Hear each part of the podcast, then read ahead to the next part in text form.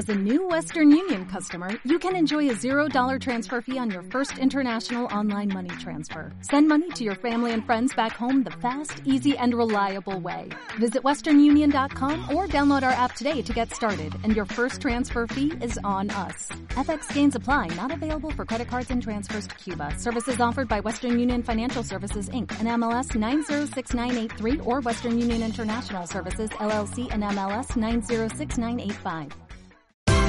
Esto es una producción de Mindalia Televisión y Mindalia Radio, audiovisuales sin ánimo de lucro de mindalia.com, para aportar conocimiento y crear conciencia. Mindalia.com, la primera red social de ayuda altruista a través del pensamiento. Hoy vamos a tratar el tema de las, de las alergias, concretamente como estamos en, en la época, pues la de la alergia primaveral. Antes de, de, empezar, me gustaría decir un par de cosas que lo, comento siempre. Cualquier duda, cualquier pregunta, por favor, interrumpírmelo. Me, me gusta hacer una cosa dinámica, no, no, soltar aquí un rollo y. O sea, me paráis y, y me consultáis concretamente. Y en segundo lugar, decir que es la charla que quizá me resulta más difícil de dar de todas las que doy siempre. Y ahora os explicaré por qué porque digamos que en, medicina natural, por lo menos lo que es en fitoterapia y fitoterapia ortomolecular, digamos que no hay un tratamiento definitivo contra las alergias. Por eso tengo que explicar, buscar otras vías alternativas y además muchos que me conocéis, que venís a las charlas, sabéis que voy más por la vía bioquímica pura de, del asunto. Entonces, buscar otro tipo de explicaciones me resulta a mí un poco difícil. Bueno, eh, ¿qué son las alergias? Es un fenómeno cada vez más frecuente, cada vez más preocupante por los síntomas que nos acarrea y los problemas que nos ocasiona. Y sobre todo inquietante. Inquietante ¿por qué? Por el fallo que supone del sistema inmune. Esa máquina tan perfecta y sofisticada que tenemos, provocando reacciones totalmente desmesuradas ante estímulos que son totalmente inocuos. Digamos que la alergia primaveral, y no solo la primaveral, casi de todo tipo, sigue siendo un misterio sin resolver para la medicina alopática. No hay más que interrogantes, solamente se conoce el mecanismo de acción bioquímico, cómo se produce, el por qué no, por qué unas personas tienen alergia y otras no porque unas la tienen en invierno y otras la tienen en primavera. Cosas paradójicas, ¿por qué en los países que hay mayor tasa de aspiradoras per cápita, por qué generalmente son las tasas de países con más alérgicos? No se sabe, no se sabe. Es decir, aquí esto es un campo totalmente de preguntas. Lo único que se puede explicar es químicamente, qué es lo que ocurre en el organismo. Claro, lo que pasa es que esto para mí no personalmente no es suficiente y he tenido que buscar al, explicaciones en otros en otros campos.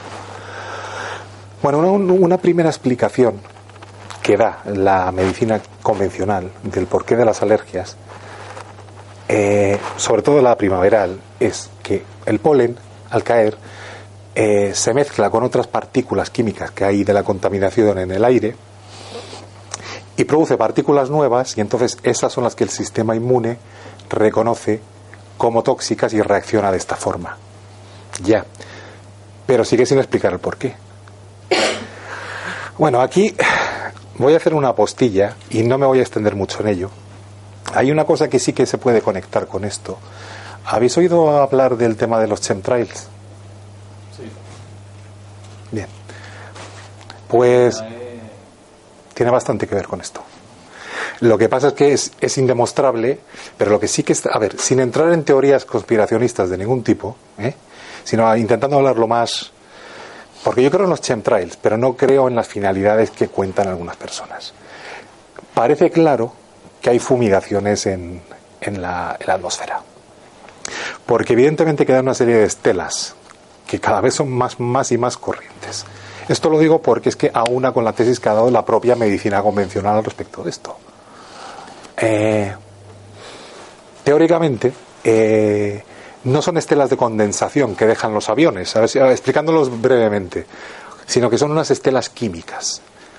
¿Por qué se ve que son estelas químicas? Porque no se disuelven con la misma rapidez que las estelas de condensación de los reactores. ¿Qué finalidad se supone que tienen? Bueno, pues según las teorías conspiracionistas, mm, es el control eh, de, del clima, pero también planes para control de población y tal. Bueno, yo no estoy de acuerdo en que haya, o no quiero creer que haya controles de, mejor dicho, controles de planes de control de la población. Pero sí que es obvio que están controlando el clima. Para ello están rociando la atmósfera con metales pesados. Cada vez hay más intoxicaciones con metales pesados. Es que vamos a ver, es que son hechos. Hay estelas y hay cada vez más intoxicaciones con metales pesados. Y los gobiernos reconocen que están fumigando ¿eh? para controlar el tiempo, el clima, perdón. Entonces, que es obvio, es decir, hay un efecto sobre esto. es decir, esto es un factor más. Lo que pasa es que no me quiero extender porque esto sería como para dar una conferencia entera de esto. Y es, es un tema que está claro. Que intenten ¿Controlar la población con esto? Vuelvo a decir, no lo creo. Pero que están controlando el clima, sí. Y que hay fumigaciones, sí. Y que esto evidentemente afecta en el incremento de alergias, estoy seguro. Dicho esto, seguimos con, con, la, con la charla. Bueno, eh, vamos a explicar primero lo que es... Hay dos enfoques a esto, como os he dicho anteriormente. El enfoque puramente bioquímico, que no explica nada, y otro de la medicina tradicional china, que me enseñó un naturópata ya jubilado, que una persona presente aquí le conoce, don Eduardo Gallego, y me dio claves porque luego estuve viendo casos concretos y efectivamente sí era así. Bueno, explicación bioquímica de la, de la alergia. A ver, un alergeno entra en el organismo Bien, la primera vez que entra no ocurre nada. Simplemente que los linfocitos B lo reconocen y crean una serie de anticuerpos o antígenos que tienen esta forma. Se llaman IgE. Son unas inmunoglobulinas de tipo E, que solamente existen en los mamíferos, cuya función es señalar a los agentes patógenos o incluso atacarlos básicamente se producen en las reacciones eh, alérgicas y en eh, casos de parásitos. Son sus, funciones especializadas. Vale. Cuando el alergeno entra por segunda vez en el organismo, estos anticuerpos se acercan a los mastocitos.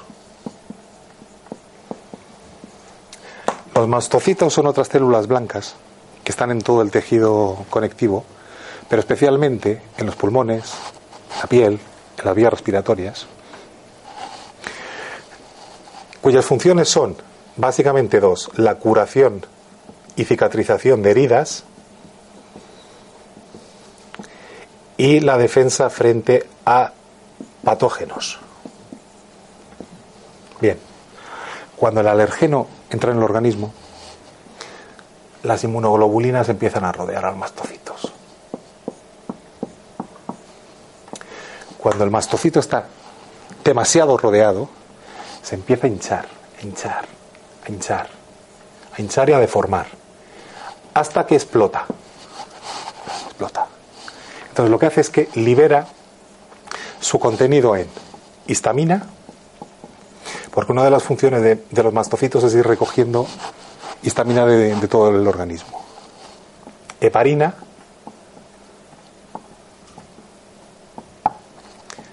y serotonina en menor medida. Y en paralelo ocurre una reacción inflamatoria. Los que venís muchas veces sabéis que doy mucho a la tabarra con las vías eh, oxidativas de, la inflamación, que son la ciclooxigenasa y la lipoxigenasa. Y generalmente cuando hablo de, los temas articulares me centro en la ciclooxigenasa y en la ciclooxigenasa 2. Sin embargo, aquí es la otra patita, la lipoxigenasa. Es decir, el mecanismo inflamatorio es el siguiente: ciclooxigenasa 1 y 2, tromboxanos prostaglandinas y lipoxigenasa, que son los leucotrienos, que están involucradas en los procesos generalmente inmunitarios. Bien, o sea, ocurren este proceso en paralelo y este en proceso en paralelo. La histamina tiene a su vez cuatro receptores, cada uno de ellos con funciones específicas. Lo que pasa es que no sé si contarlas porque es demasiado técnico. Eh, bien, estos, ¿qué, ¿qué es lo que ocurre cuando hay una reacción alérgica? Pues puede variar desde una simple urticaria hasta un shock anafiláctico, que es potencialmente mortal. Síntomas: eh, picor de ojos, lacrimeo, picor de nariz, eh, aguilla la nariz, tos, picor de garganta, problemas respiratorios, asma, problemas digestivos, etc. Estos son los síntomas. Como os he dicho anteriormente, la medicina convencional solo sabe explicar esto. ¿Qué es lo que ocurre en el organismo? Que creo que así de una manera sencilla se puede entender. El por qué no se sabe. Bueno, pues he tenido que, que buscar en otras, en otras fuentes, como he comentado anteriormente, y la teoría que más me ha cuadrado es una teoría de la medicina tradicional china, que voy a explicarosla muy brevemente.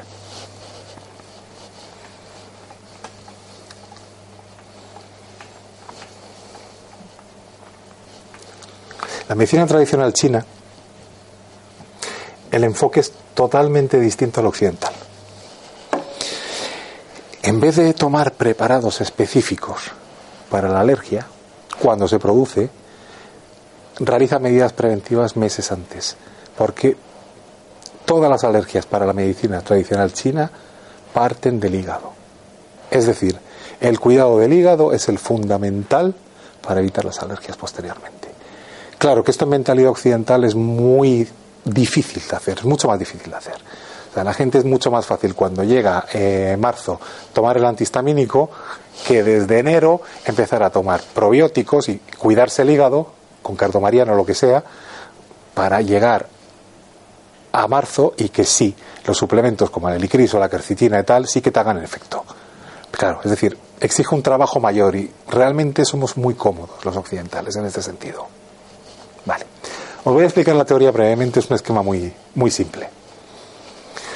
A ver, eh, cuando pasamos de la primavera, de, perdón, del invierno a la primavera, pasamos de una estación fría, que es el yin, a una estación caliente, que es el yang. ¿Qué es lo que pasa? Pues que la naturaleza empieza a florecer Incluso el yang se incrementa en nosotros, tenemos más ganas de salir, estamos más activos, todo. Se, manejan dos conceptos en, en este caso concreto, que es exceso de yang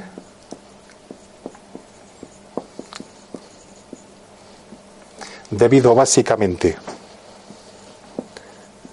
a malos hábitos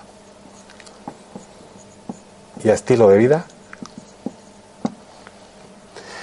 Un ejemplo típico de este, de esto, es, eh, ¿os habéis fijado que los niños generalmente tienen sangrados muy frecuentes de nariz en la primavera? Pues se produce, de ese exceso de yang se produce un desbordamiento de calor. El otro concepto es el estancamiento. Estancamiento de yang.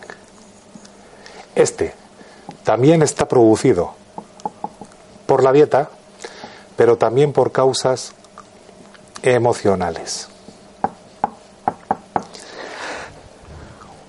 Sentimientos de ansiedad, de depresión, tristeza, sentir que las cosas no van en la vida como uno quiere, sensación de estancamiento. La energía deja de fluir en determinado punto. Vuelvo a repetir, a mí esto me resulta difícil explicarlo porque tengo tendencia a pensar las cosas bioquímicamente. Pero en las consecuencias prácticas siempre he visto que esto que funciona. Vale, estos dos conceptos por un lado. Ahora, pasamos a la teoría de los elementos de la medicina china en relación a la primavera. La primavera la rige el elemento madera. Y los órganos que rige este elemento son el hígado y la vesícula biliar. Os lo voy a pintar para que luego entendamos el cuadro.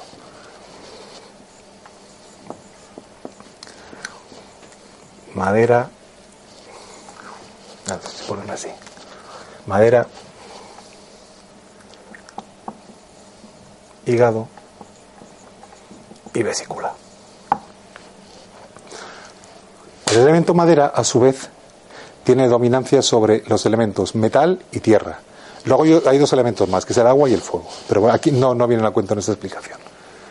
Elemento madera. Elemento metal.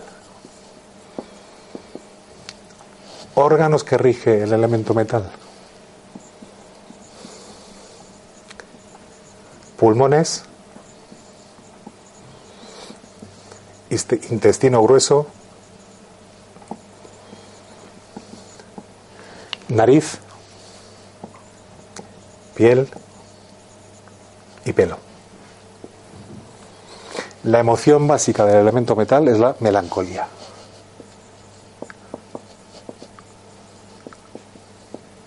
Y el de la madera, la ira. Pero bueno, aquí no. Y a su vez, el elemento madera también tiene influencia sobre otro elemento que es el elemento tierra.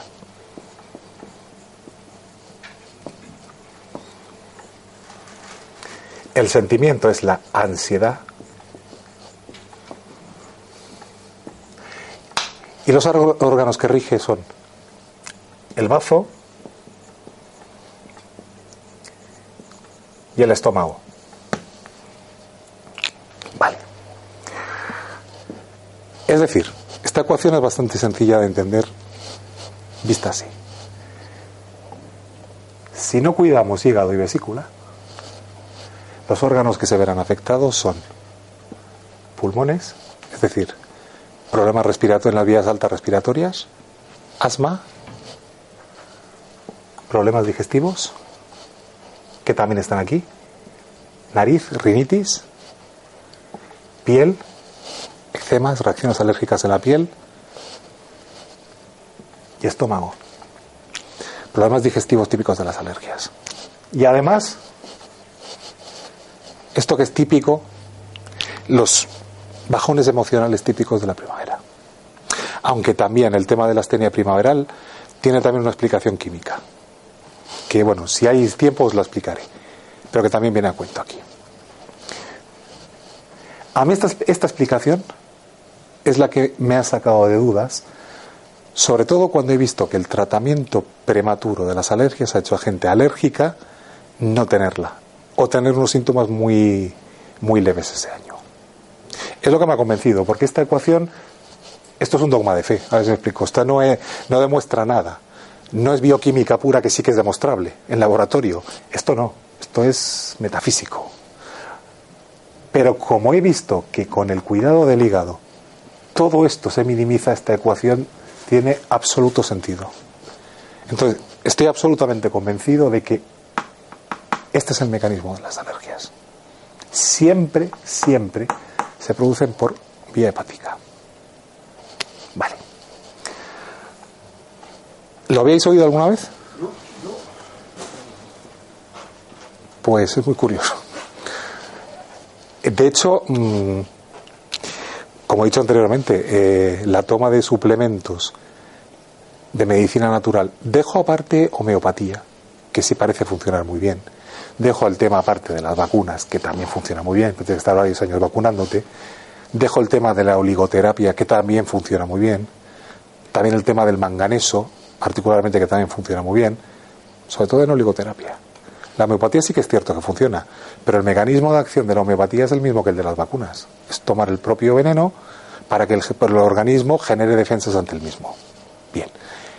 Pero lo que es fitoterapia directa, se queda muy cortita si no trabajamos esto.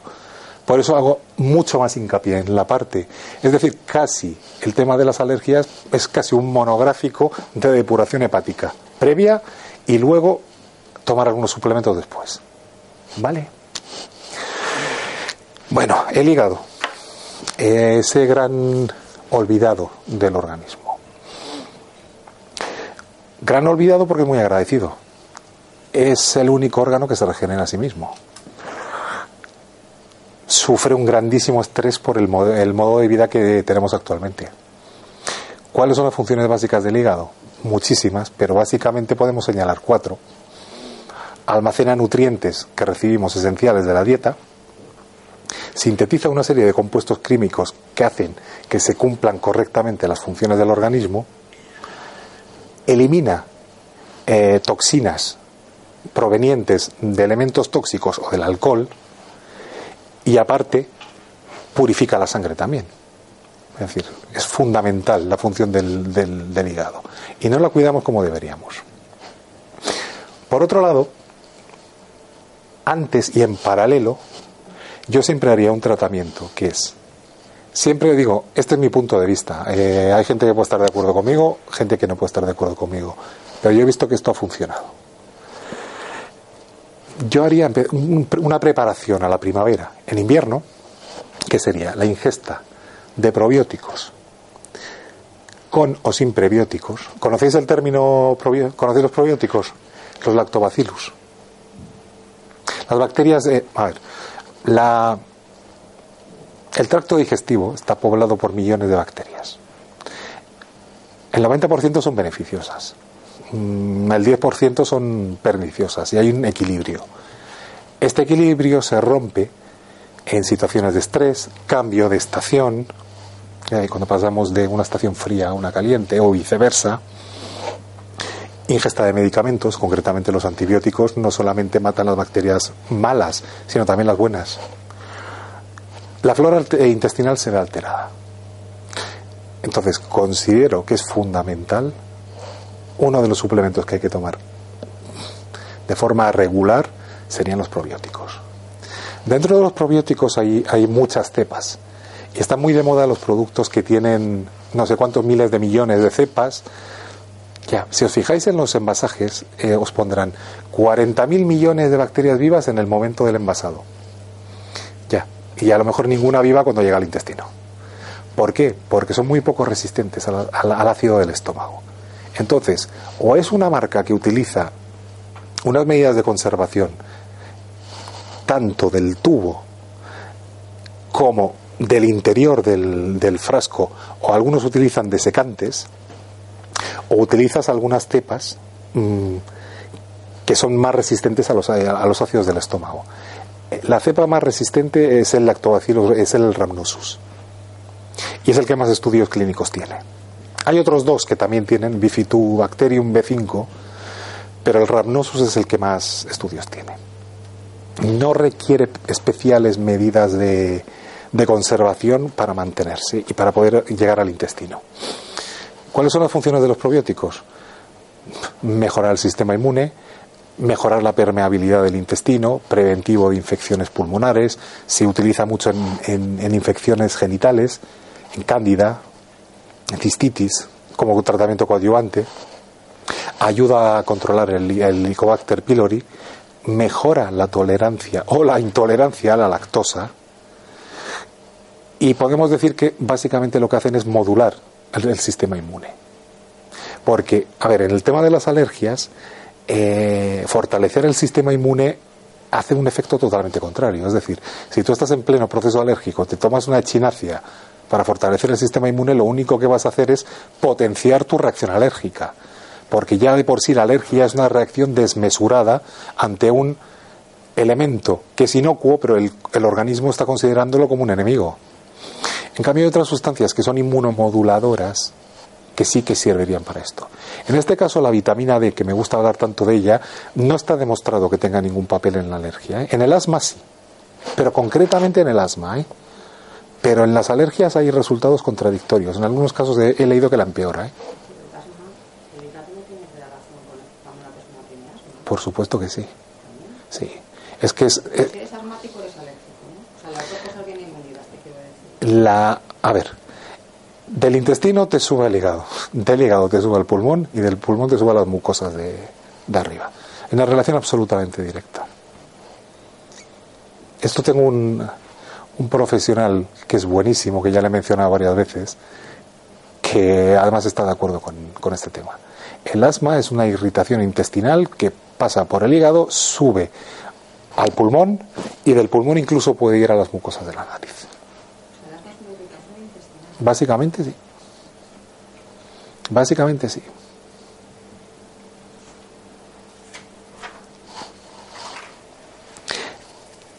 Eh, seguimos. Aparte de, bueno, los probióticos se pueden mm, potenciar con prebióticos, que son fructooligosacáridos e inulina. ¿Qué son? Pues son unas fibras digeribles solo en parte por el organismo humano. El resto que queda indigerible le sirven de alimento a los bichitos. Es decir, muchas, muchas formulaciones llevan el probiótico y aparte llevan fructooligosacáridos o inulina o ambos. Es decir, te están dando el bichito y su alimento, con lo cual es más completo. También se puede potenciar con glutamina para mejorar la, permeabilidad intestinal, pero no es tan fundamental. Aquí lo fundamental sería el probiótico y los fructooligosacáridos en combinación. Los fructooligosacáridos tienen unas funciones mucho más específicas. Lo que hacen es mejorar las situaciones de estreñimiento y sobre todo todas estas situaciones de hinchazón. Si, hay gente que los toma solos, hay formulaciones de, de FOS o, o fructooligosacáridos solas. Lo que hacen es eso, mejorar lo que es el tránsito intestinal, mejorar eh, el tema del estreñimiento y evitar la hinchazón gástrica, las flatulencias. Tiene un uso mucho más específico. Dime, Luis. Eh, ¿Los probióticos eh, se deben de tomar a lo largo del, tiempo, es decir, durante todo el año, o hay que dar Se puede, los probióticos se podrían, es uno de los pocos suplementos que se podrían tomar de continuo. Y es más, cuando una persona, por ejemplo, ha estado enferma y ha estado tomando antibióticos mucho tiempo, en mucho tiempo puede ser un mes, ¿eh? no, requiere, no, digo más tiempo, ¿eh? para producir una eh, regeneración de la flora intestinal o una repoblación, puedes necesitar seis meses. ¿eh? Lo cual es. O sea, fíjate los tiempos que te estoy diciendo. Seis meses, o sea, de seguido para conseguir una repoblación. Si lo tomas un mes no te va a hacer nada. ¿eh? O sea, es un suplemento que habría que tomar de forma habitual. Vale. Hemos hablado de los, de, de los probióticos, de los prebióticos. Vamos a hablar específicamente de productos ahora para el hígado. Bueno, hay muchos. Mm. Os, lo, voy a decir por orden de preferencia. Hay uno que es el más potente, pero os lo comento para que no lo toméis. Porque, para que no lo toméis. El SAME, no sé si os suena. S-adenosil metionina. Es una sustancia es el precursor del aminoácido L-metionina, que evidentemente tiene funciones desintoxicantes hepáticas. Antes estaba en farmacia, ahora está como suplemento alimenticio en formato de 200 o de 400. Se llama SAME, S-A-M-E. Evidentemente es la cosa más potente que he visto para eh, desintoxicar el hígado, pero tiene muchos efectos secundarios, muchísimos. Entonces, de consumirlo se puede consumir de forma puntual. Por eso te lo digo, Luis. Es el típico suplemento que es para tomar una semana de choque y no más. ¿eh? Se utiliza mucho también como antidepresivo, porque es un inhibidor de la monoaminoxidasa, como los antidepresivos antiguos pero claro, tiene muchísimas contraindicaciones, choca con muchísimos medicamentos, puede producir nerviosismo. No me parece un suplemento. Se ha demostrado que el uso prolongado puede producir cáncer. Por eso lo digo, o sea, es lo más potente, pero no lo, no lo recomiendo. O sea, y si alguien lo tiene que usar, que lo utilice una semana y se olvide. Como terapia de choque. Esto lo utilizaban mucho los deportistas que toman doping para limpiarse. Por eso me lo, me lo comentó un médico deportivo hace bastantes años. Y efectivamente, pero no me parece un suplemento recomendable. Bien. También sirve para la osteoartritis, porque el SAME es uno de los elementos que también forman parte de las articulaciones. Pero vuelvo a decir, mm, dada su toxicidad, entre comillas, no me parece un suplemento adecuado. Vale. Ahora vamos a hablar de suplementos que son adecuados. ¿Cuál es el más típico? O uno de los más típicos, la alcachofa cuando compréis un suplemento de alcachofa, también lo que voy a decir, voy a decir varios principios activos, los podéis tomar por separado o hay incluso combinaciones de productos que, llevan varios o incluso jarabes. Que la forma de jarabe me gusta, me gusta bastante. Bueno, la alcachofa. Mm, el principio activo es la cinarina. Es decir, cuando compréis un suplemento, esto lo digo siempre, cuando compréis un suplemento nutricional, intentar que sea de una buena marca y que venga la valoración en cinarina, porque no es lo mismo 125 miligramos de alcachofa sin valoración o 125 miligramos de alcachofa con 25 miligramos de cinarina. Es que no tiene nada que ver. El principio activo es ese, aparte de los ácidos clorogénicos. Pero bueno, el principio fundamental es, es la cinarina. Funciones de la alcachofa.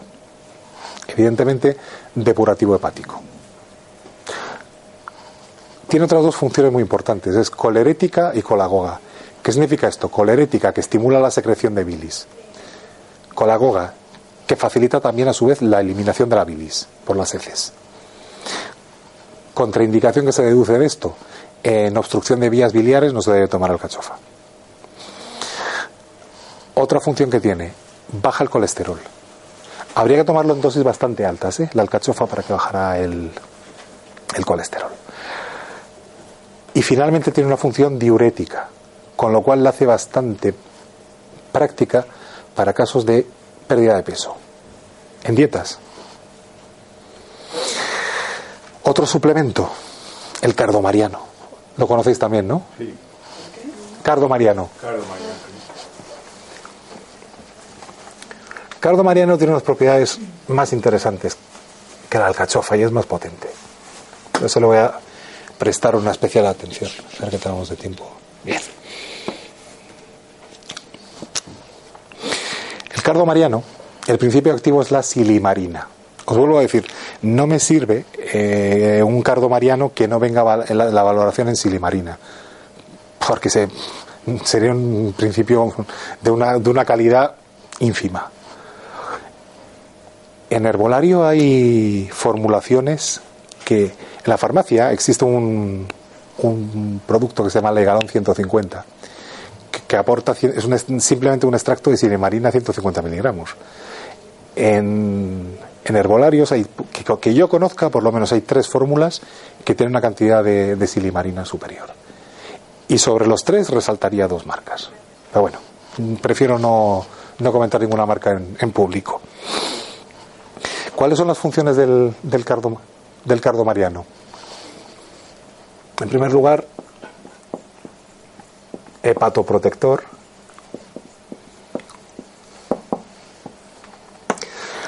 Se ha demostrado que incrementan la regeneración de las células dañadas del, del hígado.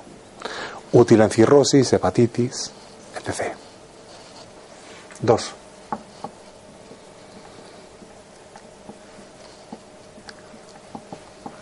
antioxidante. Esta cualidad es muy importante. Se ha demostrado que incrementa notablemente los niveles de glutatión hepático, que es el segundo antioxidante más potente del organismo, después del superóxido de dismutasa. Otra, hipoglucemiante. Es decir, que baja el azúcar. Útil también como coadyuvante de gente que tenga problemas de azúcar y, utilice antidiabéticos orales. Cuando hablamos de insulina, habría que hablar con el médico y ajustar la dosis porque la va, la va, la va a desajustar. Hablamos siempre de que tomemos un extracto lo suficientemente concentrado. Y cuatro, cuidado con esto. Eh, minimiza los efectos de la quimioterapia y de los retrovirales. Vale. Mm, es decir, si tenemos algún tipo de proceso oncológico, hay gente que dice que esto ayuda a eh, que sea menos tóxico, o la gente que tiene SIDA o tiene algún que están tomando retroviral. Yo esto lo cogería con papel de fumar. Es decir, si lo que hace es minimizar el efecto tóxico, quizá también esté minimizando el efecto terapéutico. ¿eh? Entonces no me abstendría de tomar ese producto. ¿Vale? Una crítica que se ha hecho al Cardo Mariano habitualmente es que lo acusan de que sube la tensión. Una pregunta típica. Pues es cierto. Es cierto. Sí, pero no mucho. A ver, la puede subir un punto, un punto y medio la alta. Es que tiene un, tiene un compuesto aparte, el cardomariano. No, no la silimarina, que es el principio activo, que se llama tiramina que es precisamente el que rige la presión, uno de los que rige la presión arterial. Y por eso eh, los inhibidores que he dicho antes de la monoaminoxidasa, hay que hacer dieta, mm, eran los antidepresivos más, más antiguos que existían, porque inhibían la recaptación de la tiramina también. Entonces, hay alimentos que son ricos en tiramina, como el queso, los fermentados, los ahumados. Entonces, claro, de repente te pega un subidón de tensión porque no se recaptaba esa, esa sustancia química. ¿Vale? Entonces, al ser rica en tiramina, pues puede subir levemente la presión arterial. Con lo cual, yo no lo tomaría por la noche. Hay gente que conozco que toma cardomariano por la noche, siempre le digo que no lo tome. Por la mañana. Y, o después de comer también. Por la mañana y después de comer. Se pueden hacer dos tomas. Pero por la noche no. Y evidentemente, si tienes hipertensión y la tienes controlada, no pasa nada. Si no la tienes controlada, evidentemente, vuelvo a decir, es un producto que no, que no hay que tomar. ¿Vale?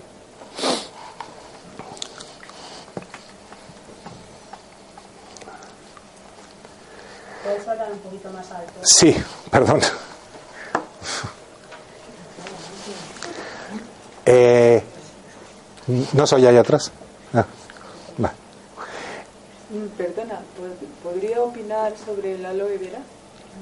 Eh, ¿Para qué?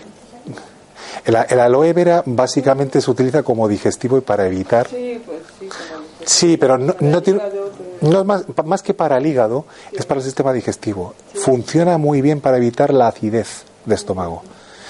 Y si lo combina usted con magnesio, todavía mejor, ¿eh? Pero hay un problema que me he encontrado en la práctica. Gente que toma antiácidos, omeprazol y derivados, que va al herbolario, le recomiendan eh, aloe vera y le recomiendan solo o magnesio y de repente quita de golpe la ingesta del antiácido y tiene una acidez de rebote terrorífica. Y luego se presenta en el herbolario diciendo que eso que me has dado me está dando más acidez todavía. Y el problema es que hay que retirarlo gradualmente, porque si tú retiras el omeprazol de golpe, de rebote tienes una, una hiperacidez brutal. Yo en particular lo he tomado, he tomado mucho aloe vera y sigo tomando y, y me ha ido muy bien. De hecho, le puedo decir que me curé espontáneamente de una hepatitis C. ¿Ah, sí? Sí, sí. Y, hay un- y yo he leído que hay un 10% de casos que se curan espontáneamente. Eh, Sí, lo que pasa es que no le veo una, una relación tan directa al aloe. No, yo no, se- Mm, Relacionado con la simple- alergia. simplemente se me curó. Tampoco. Con la, la, la Tampoco, ¿eh? y eso, pues, Yo no le veo uso ahí. Dime, Olga, claro perdón. que se me había curado. Quería preguntar una cosa a esta señora. ¿Usted estaba con algún tratamiento para la hepatitis C No, no, a, a la no, vez? no. ¿Y se hizo una carga viral y ya no tenía carga viral o cómo? Por eso lo digo, es que no. Ensayo viral, y, ¿cómo se llama? Mm, ¿Y tenía positivos los anticuerpos en los análisis?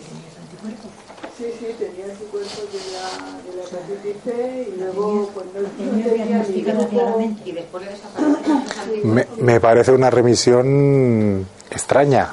O sea, como. como... No, hay, hay- siempre hay. deter- Muy, muy extraña, de hecho se habla de un 10% de curación espontánea. Yo no he oído un 10% de curaciones espontáneas, demasiado, ¿eh? Sí, si me dice usted un 1 o 2%, pues- No me lo saco de la manga. No, sí, sí, sí, lo sé, lo sé. Además me hicieron todos los análisis con el, eh, ¿cómo se llama? El grupo 1, ese que se tiene, Sí. grupo 2, y no tenía, o sea, no tenía nada, ni carga viral, ni nada de nada, con lo cual me pusieron hepatitis C curada.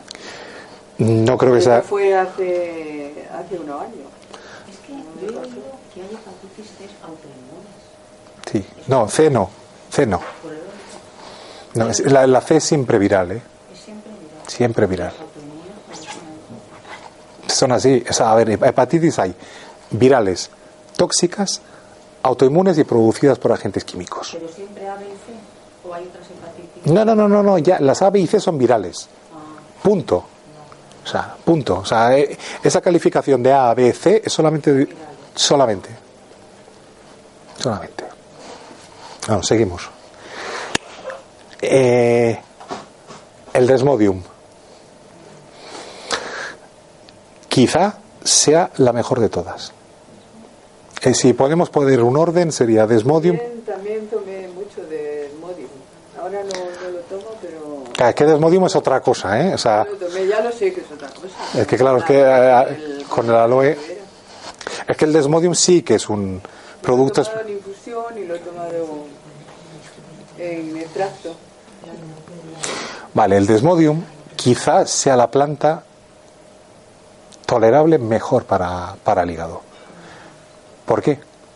En primer lugar, tiene un efecto hepatoprotector. Aquí se ha visto que puede incluso reducir el número de transaminasas, llegando a normalizarlo en tan solo 10 días. ¿eh? Es brutal el desmodium. Útil tanto, como he dicho anteriormente, en hepatitis víricas, en hepatitis tóxicas y en lesiones hepáticas producidas por agentes químicos. Tiene propiedades antiinflamatorias, con lo cual lo hace muy útil para prevenir la cirrosis. Es colerética y colagoga como la, alcachofa. No la voy a poner. Es digestiva también. En su uso tópico es cicatrizante y también tiene gran utilidad en el asma, en el asma por antiespasmódica y antihistamínica. A mí es el producto número uno para el hígado. En mi opinión, ¿eh? Sería Desmodium, Cardomariano y en tercer lugar Alcachofa. ¿Se, perdón, ¿Se puede tomar junto con el aloe vera o es mejor tomar? No lo puede combinar perfectamente, no tiene ningún problema. Si lo único, como es colerética de colagoga, tampoco, en el caso de obstrucción biliar, tampoco se debería tomar. Pero nada más, ¿eh? no tiene ninguna otra contraindicación. Y bueno, la obstrucción biliar, eso te lo diagnostican, ¿no? Con, Eso en primer lugar te lo notas, porque no, claro, porque debe ser malísimo. eso. eso en primer lugar te lo notas. Por eso te digo que si no te notas Eso, no. Eso generalmente te lo notas. claro. Vale. Mm, lo que pasa es que siempre me gusta decir las contraindicaciones de, de cada producto. Sí, porque es que me canso de decir que existe el falso mito de que todo lo natural es bueno y no tiene efectos secundarios. Que sea bueno, sí, pero todo tiene efectos. Todo.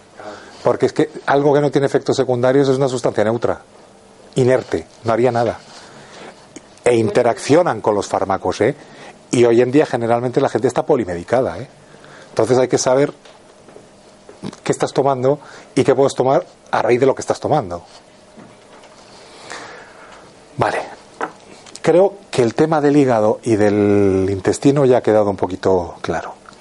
Ahora vamos a terminar brevemente con una serie de suplementos concretos que sería para tomar en época de, alergia.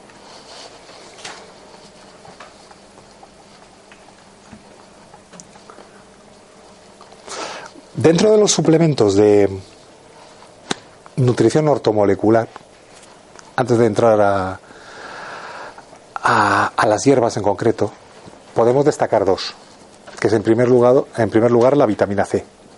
La vitamina C tiene, aparte de sus propiedades regeneradoras del colágeno, de los vasos sanguíneos, del sistema inmune, de las encías, tiene notables propiedades antihistamínicas.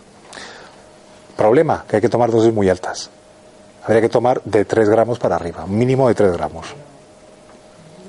Eso se puede eh, resol- resolver fácilmente con formulaciones que hay en el mercado de liberación sostenida. ¿eh? Eso no sería tan problemático. Otro producto, no sé si lo conocéis, el MSM, metilsulfonilmetano. Este es eh, un principio activo que se utiliza mucho en fórmulas eh, osteoarticulares. Es una fórmula, es una forma de azufre orgánico que el organismo necesita para muchas funciones, entre ellas para la formación del tejido conectivo. Básicamente porque interviene en la, en la síntesis de metionina y cisteína, que a su vez son dos aminoácidos fundamentales en el eh, metabolismo hepático. Tiene un mecanismo de acción antiinflamatorio que sirve tanto para afecciones osteoarticulares como para tema de alergias. Y no es la vía tradicional que os he, os he señalado de los antiinflamatorios clásicos. No, actúa a nivel suprarrenal. Incrementa la propia producción de cortisona propia. Que la cortisona sabéis que tiene efectos antiinflamatorios. Con lo cual, en la práctica he visto, claro que son dosis altas, ¿eh? pero una, una pauta que puede funcionar muy bien sería 3 gramos de vitamina C y 3 gramos de MSM en época de alergia. ¿De qué? ¿Cómo es? 3 gramos de vitamina C y 3 gra- gramos de MSM MS Sí. Y eso... Metilsulfonilmetano, lo tienen en cualquier herbolario. ¿eh? Pero con decir MSM, sí, sí. M, M, MSM. Vale. Vamos a hablar de. Perdón. Sí, dime. Perdón, ¿eh? El tema de la vitamina C eh, preferible como ascorbato, como ácido ascórbico, como extracto de, de alguna Evidentemente, ascorbato. ascorbato. Ascorbato de calcio, ascorbato de magnesio. Pero, pero, a ver, el problema es que el ascorbato generalmente es mucho más caro que el... Hay tres formas. Eh, ácido ascórbico, que es el de toda la vida, ascorbato de calcio y de magnesio, que son las formas no ácidas de la vitamina C. De hecho, cuando veáis algún ensayo clínico contra el cáncer, siempre utilizan ascorbatos, ya sean de calcio o de magnesio. Cuando utilizas 10, 12 gramos de vitamina C. Pero claro, en el bolsillo esto duele mucho, Luis. Entonces, eh, por eso decía antes, una fórmula de liberación sostenida lo que te hace es que te asegura la absorción completa del producto y que no acidifique.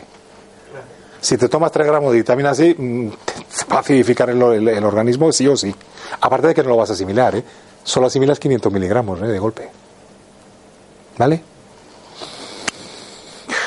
Pasamos ya para terminar con las plantas específicas para el, el tratamiento. Particularmente a mí me gusta mucho el helicriso o sol de oro. ¿Qué, pro- qué propiedad helicriso? ¿Lo conocéis? Sí, sí. yo sí. Vale, ¿En pastilla o en planta? da igual realmente. Yo siempre prefiero un extracto, ¿eh? Siempre prefiero un extracto concentrado.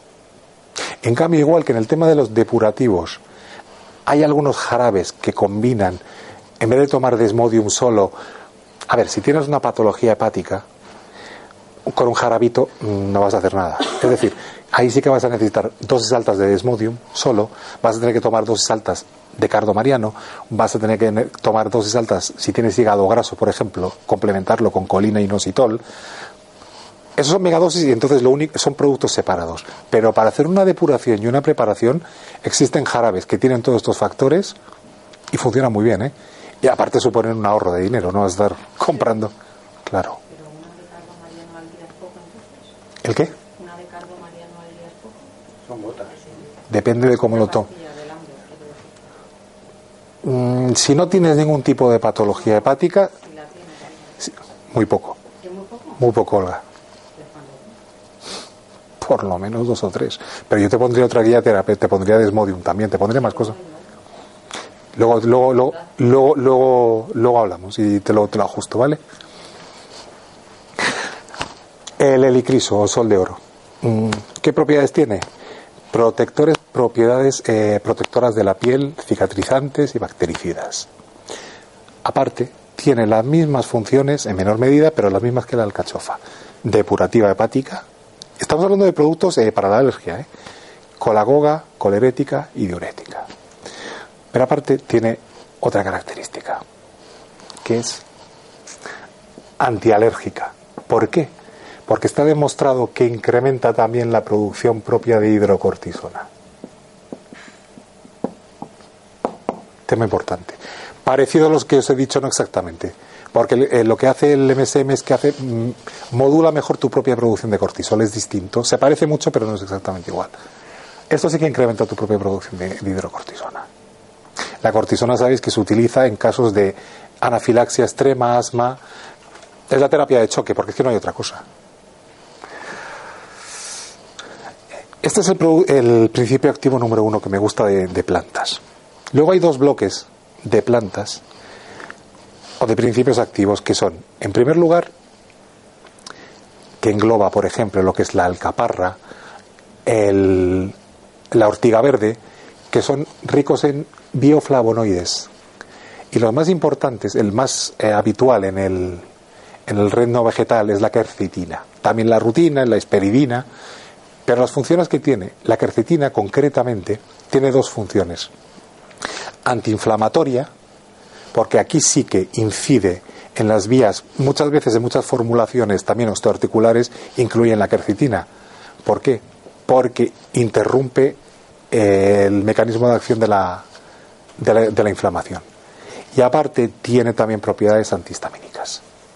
Vuelvo a repetir, la quercetina solo, aunque la tomes en dosis muy altas, si no has hecho una preparación adecuada hepática, tiene un resultado muy pobre. ¿Vale?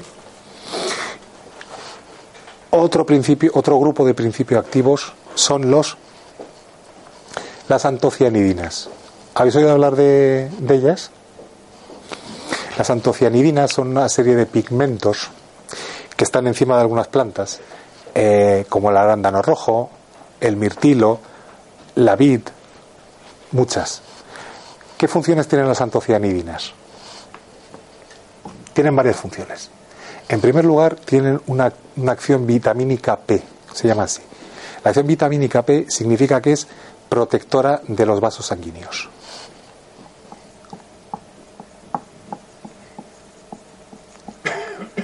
Por eso muchas plantas que se utilizan para temas circulatorios son ricas en antocianidinas. Y también para problemas cardíacos. Otra cualidad de las antocianidinas. Son antiinflamatorias.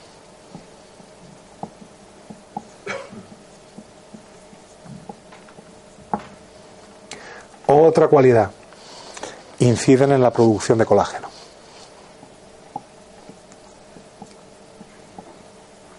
aunque para la estimulación de la formación del colágeno, el silicio es, y si lo combinas todavía con vitamina C, es el componente más potente que hay. Pero hay muchas formulaciones de antocianidinas que no llevan estas indicaciones, sino ¿El silicio es un precursor del colágeno? El silicio sí, estimula la síntesis de colágeno, de elastina y de colágeno.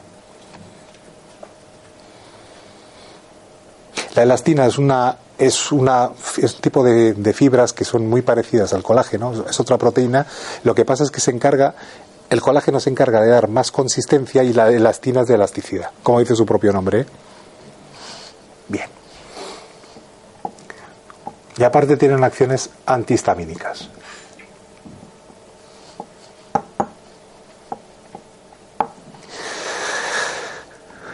Y poco más.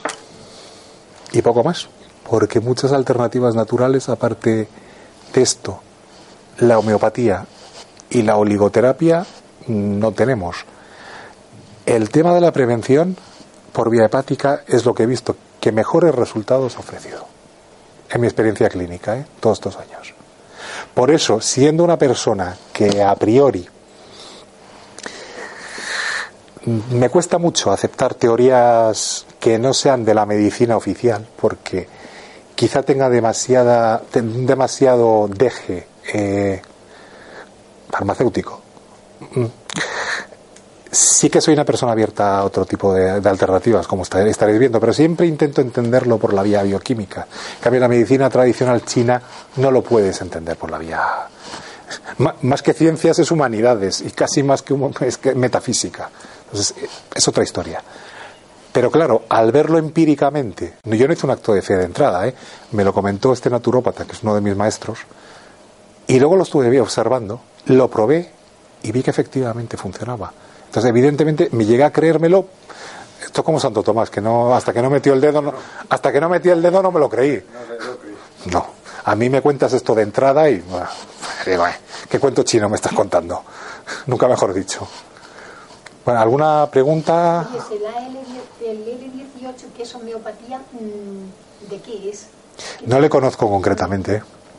Es que eso lo mandan para las alergias y a mí me lo mandaron una homeopata para las alergias. Es que de homeopatía no soy, no soy, lo he dicho varias veces, de homeopatía no soy, no soy muy especialista. Ah, pues no me daba nada alergia, yo no tengo alergia a nada. Pero. ¿Y por qué te lo daba? Pues no lo sé, eh, tengo cantidad de estornudos, eh, problemas de estómago mm, que no se curan nunca, entonces una cantidad de cosas. Hombre, son síntomas de alergia, ¿eh? Claro, pero no da reacción, no da, no, no da información el cuerpo. Pero no da información cómo, ¿qué pruebas te hace? las pruebas eh, normales de la seguridad social, la rayita sí. y nada, nada. Sí, a veces pasa que no da alergia a nada determinado. Y yo conozco también a una persona que hace años eh, sangraba por la boca, es decir, tenía, tenía sangrado pulmonar. Le aislaron porque creían que tenía tuberculosis. Le hicieron la prueba de la tuberculosis, nada. Entonces le dijeron, pues vas a tener cáncer. Le hicieron el TAC y no tenía cáncer. ¿Eh? Luego le hicieron una batería de pruebas, pues que me enseñó los. Yo no sé si eso tenía 20 hojas de análisis, de todos los virus habidos y por haber. Negativo de todo. Pero es claro que ese hombre tenía un proceso viral. Pero claro, tenía febrícula, tenía malestar, estaba sangrando por la boca, no tenía cáncer. Es obvio que tenía un proceso viral. ¿Cuál? No se sabe. Claro, De, de hecho, es que lo utilizan mucho los médicos, un término, cuando no saben nada, será un virus. Lo utilizan muchísimo, será un virus. ¿Cuál? Pues no sabemos. ¿Y el composor 3 sirve para algo o no? Porque yo me lo estoy tomando, yo no tengo nada de hígado, mis todo de normal. Pero para limpiarme un poco, porque como tengo tantos gases y tantas ventosidades... Y, y Sí, si no tienes ningún tipo de problema hepático, sí te puede servir. ¿Alguna pregunta más? Sí, pero no tanto. No tanto. A mí me gustan más estas plantas, por eso hablo ¿Y cuáles son las estaciones más, más inmediatas para prevenir? para, para pre- No, no, que, que se lo que es. ¿Desde qué época hasta cuándo? La alergia primaveral, por- con- concretamente, hombre, la- por ejemplo, desde febrero hasta junio, más o menos, con el polen, la... Eh, Lo bueno sería empezar en diciembre, noviembre. Lo que pasa es que a ver, a ver, a ver, a ver quién empieza en la sociedad moderna en diciembre con el turrón, con el mazapán y todo este rollo. A ver, a ver. Por eso digo que es que es muy difícil en la sociedad occidental casar esto, aunque solo sea por un simple tema de comodidad. Somos cómodos, somos el primero. Eh, soy el primero en ser cómodo también, ¿eh? Es decir, en noviembre, te- te- te- si no tienes a las arizónicas, que también hay gente que lo tiene ahí, en noviembre y diciembre tienen a, las- a las arizónicas. Tú te olvidas. Y de repente te viene febrero o marzo y te empieza el palo y anda. ¿Y qué haces? Pues te vas a la farmacia y te compras un antihistamínico. No, y además lo único que haces es empeorarlo, ¿eh?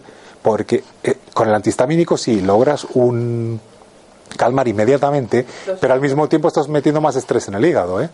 Entonces, estás empeorando el cuadro, ¿eh? Claro. Entonces, la quercitina, por ejemplo, yo la tomo, es de los mejores...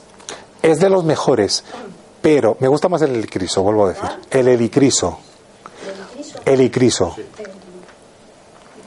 O la combinación. ¿Homeopatía? ¿El qué? El, el. No, no, no, no, nada, nada. Es, es planta, es extracto. Ah, es un extracto de una planta. El icriso. Helicriso.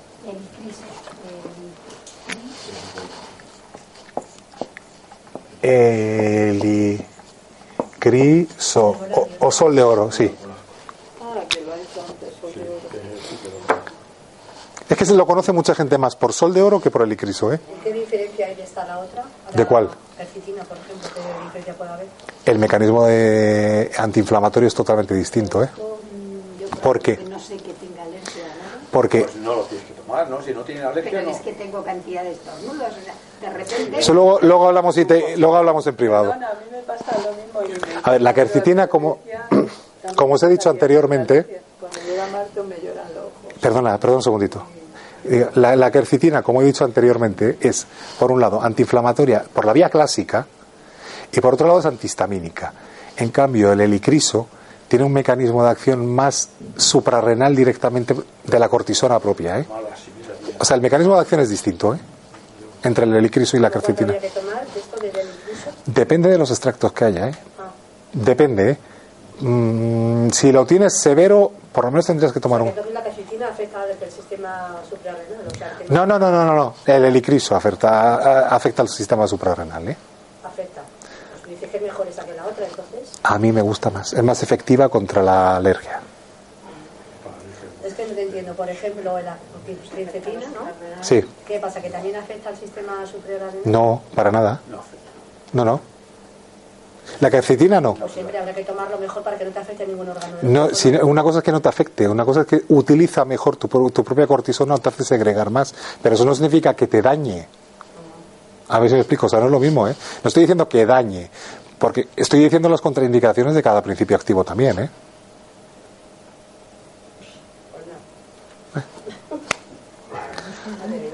Vale, creo que si no tenemos más preguntas, sí, ya hemos acabado. Bueno, muchas gracias por venir y ya nos veremos.